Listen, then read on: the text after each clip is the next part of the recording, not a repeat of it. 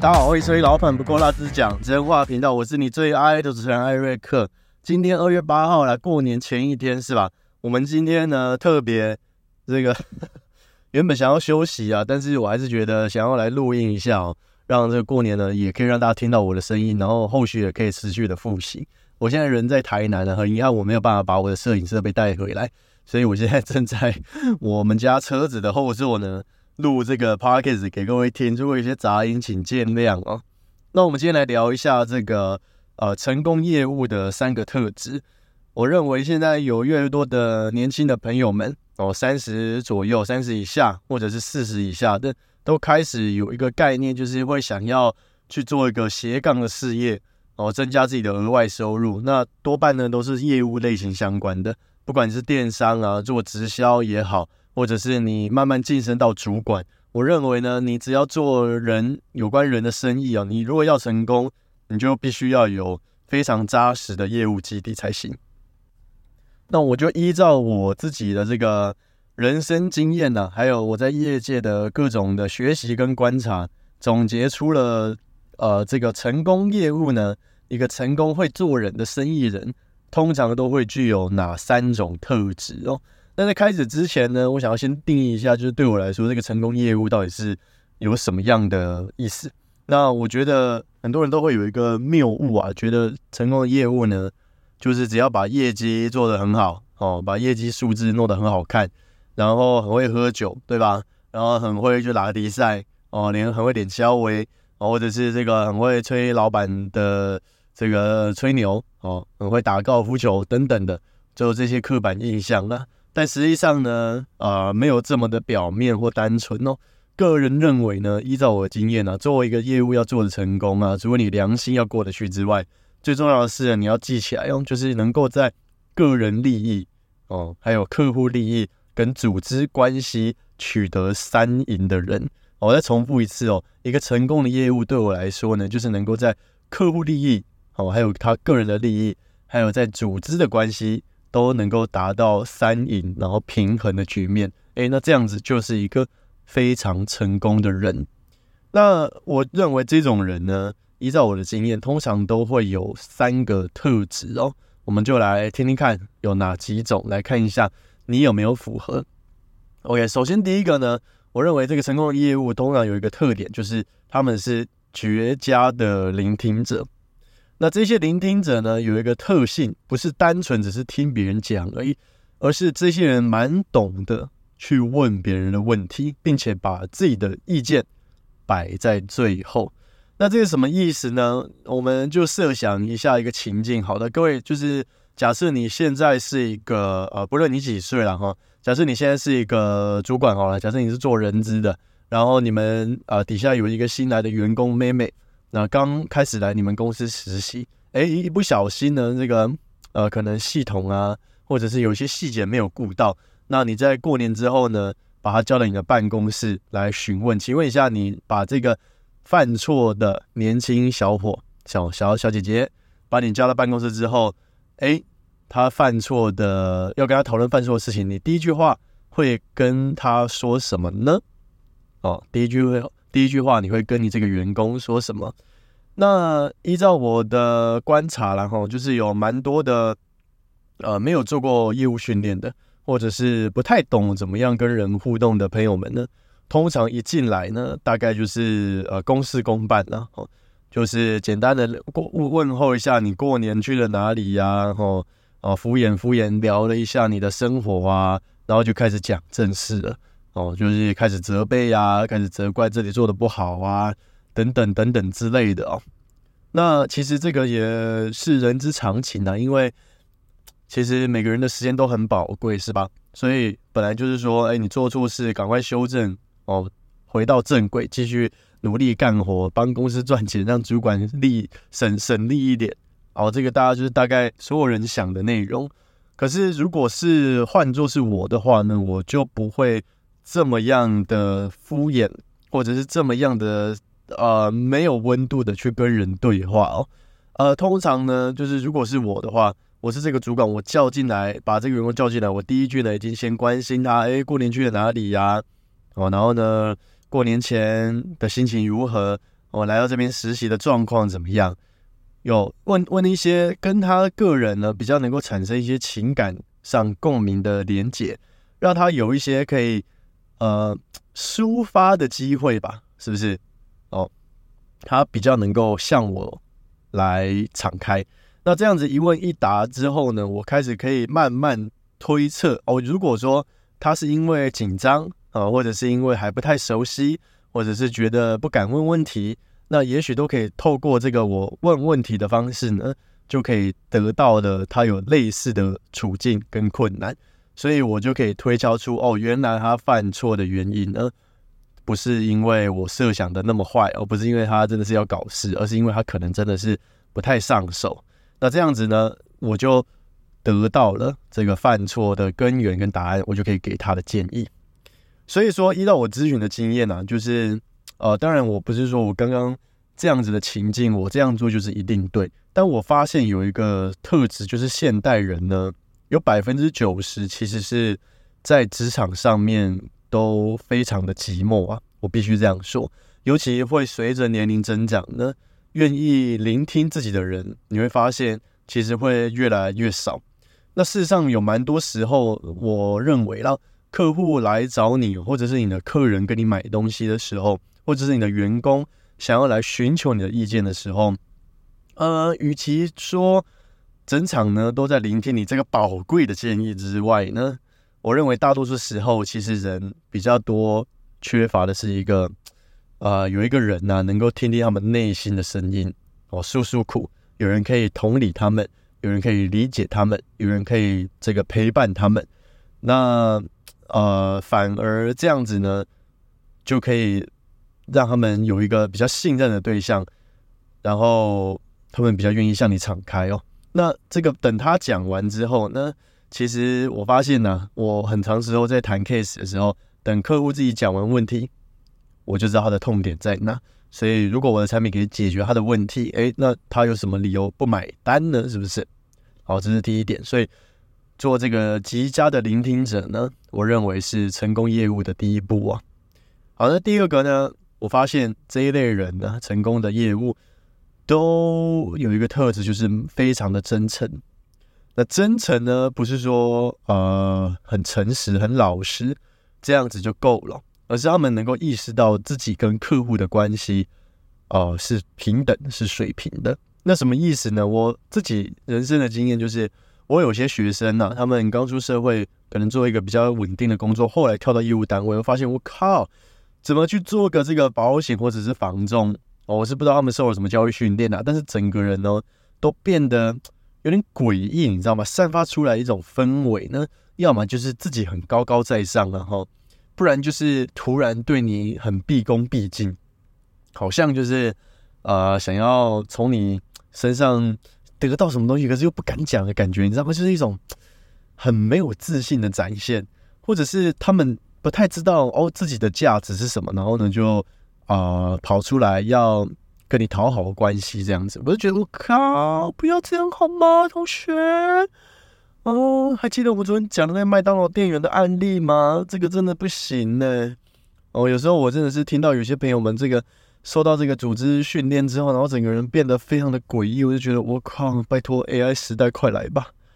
我宁愿跟这个麦当劳点餐机呢互动。我也不要跟这个尴尬的店员跟他说我要吃大麦克哦，拜托 AI，赶快拯救这些业务吧！啊，anyways，反正呢，有些有些业务呢，他们是不太知道自己的身份跟自己的价值在哪，所以呢，就会牺牲自己的地位，想要讨好对方，亦或是呢自己高高在上哦。那一个真诚的业务呢，都不会是这样子。一个真诚的业务呢，我观察他们就像个太阳一样。这个太阳呢，就是不管在哪个角度啊，它的发光都非常的稳定哦，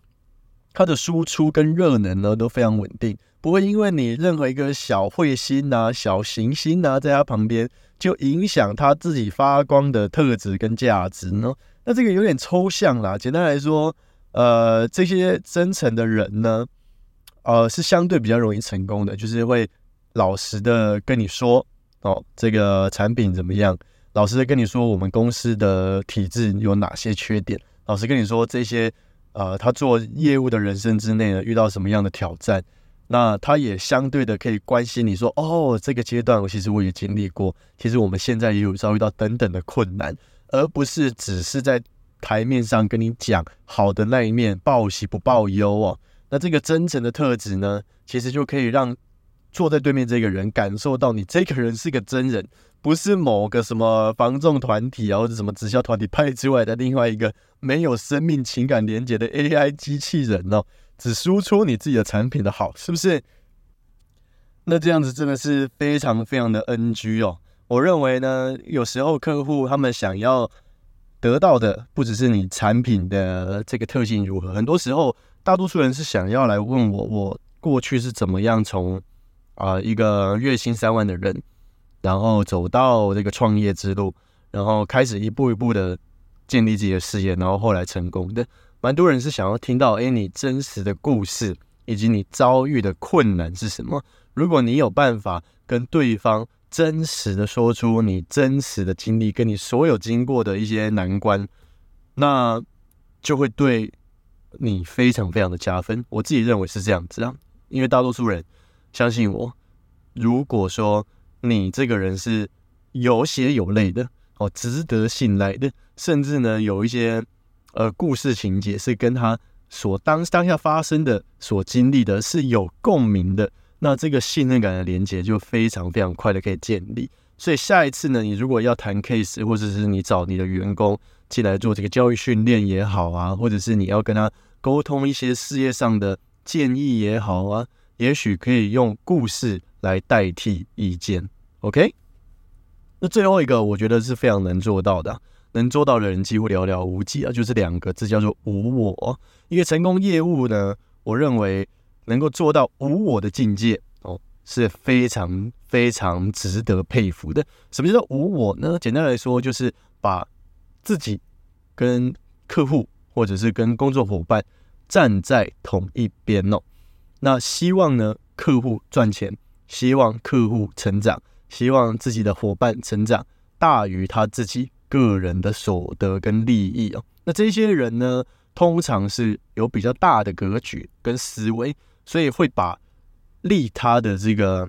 想法呢摆在第一顺位，而不是整天只想要从别人口袋里面捞钱，然后放到自己口袋啊。这个我觉得所有的朋友们呢，真的是需要值得学习一下。那这些业务们通常有一个特质哦，我自己曾经有一个很好的朋友跟你们分享一下。是一个美发师，那这个美发师呢，大概是我看过，嗯，算是最不会做生意，却有具有无我特质的一个非常成功业务的案例哦。那简单来说呢，我有一个，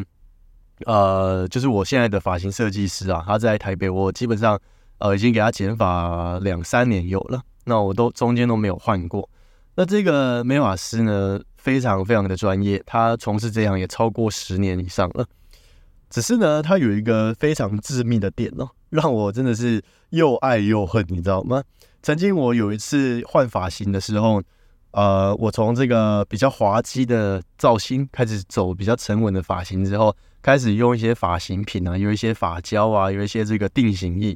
那他就给我他们店里面呢，他自己个人最喜欢、最常用。然后也是最适合我这个发质的人的这个发胶，然后呢用了之后，我就哎发现这个定型的效果不错，所以我就问他说：“哎，这个这个要在哪里买？然后要多少钱？”然后这个大概是说说我买东西之前都会问的嘛。那在美发的事业里面呢，我知道很多的美发师，他们是除了减法之外，哦，他们也是有业绩压力的，要卖产品嘛，是不是？可是这一个。小哥哥呢，他却说了一句话，永远都记得。他他他说呢，这个哦，这个定型液的价格是多少多少多少，他们店里的定价。然后呢这个发胶定型这个定价是多少多少这样子。然后下一句呢，他说哦，你不一定要在我们这里买啊，你也可以去虾皮买啊。哦，我当下听到，我说你你。你要不要再说一次？你要不要听听看你在说什么？我那时候听完之后，想说左左左看右看一下嘛。我想说，你确定吗？你是一个设计师，你是一个这个店的其中一个业务代表，你们店里的产品就可以有一个合理的利润，也许可以回到你手上。然后你说，哦，你这个发胶你可以去虾皮买啊，不一定要我们在这里买。我靠，你是不是会做生意啊，同学？永远都记得这个非常励志又无我的荒谬故事哦。后来我反思了一下，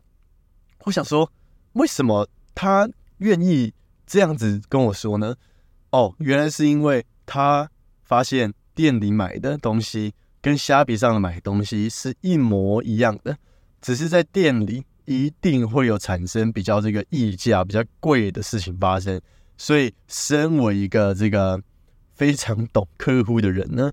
他不完全建议我在店里面买。如果我不急的话，其实也可以等这个网购，然后等几天，省省个几百块，其实也是 OK 的。那这样一个举动呢，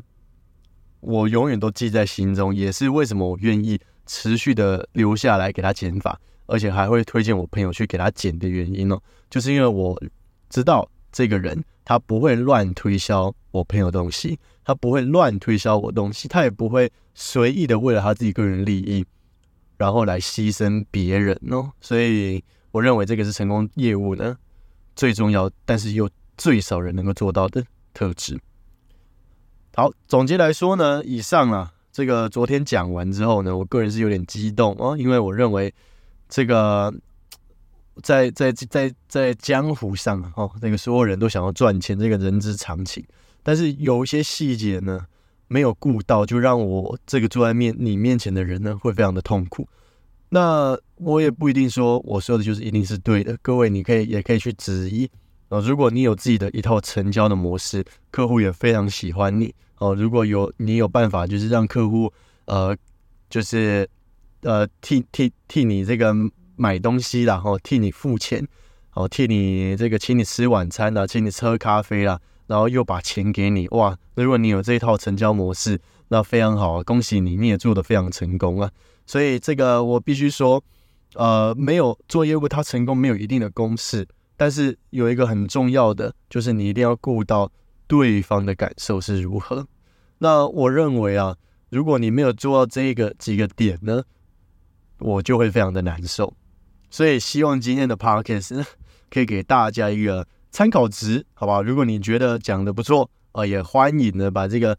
啊这期 podcast 分享给你身边的朋友，让更多人可以往这条路可以赚到更多钱哦。OK，那今天的 podcast 就到这边了。简单来说，呃，如果你有任何想说的主题，哦，想听的主题，或者是新的回馈，欢迎呢到资讯的连接 email 或者是用 IG 追踪我，私信我，告诉我，我就会呃参考，好不好？然后作为下一集的主题，那如果你想要跟我投讨论投资哦，一对一的咨询的服务哦，你想要做这个债务整合，你不知道要从哪里开始做这个资产配置，也欢迎你取用直选的链接跟我报名这个一对一的咨询。好，我是艾瑞克，我们明天见啦，拜拜。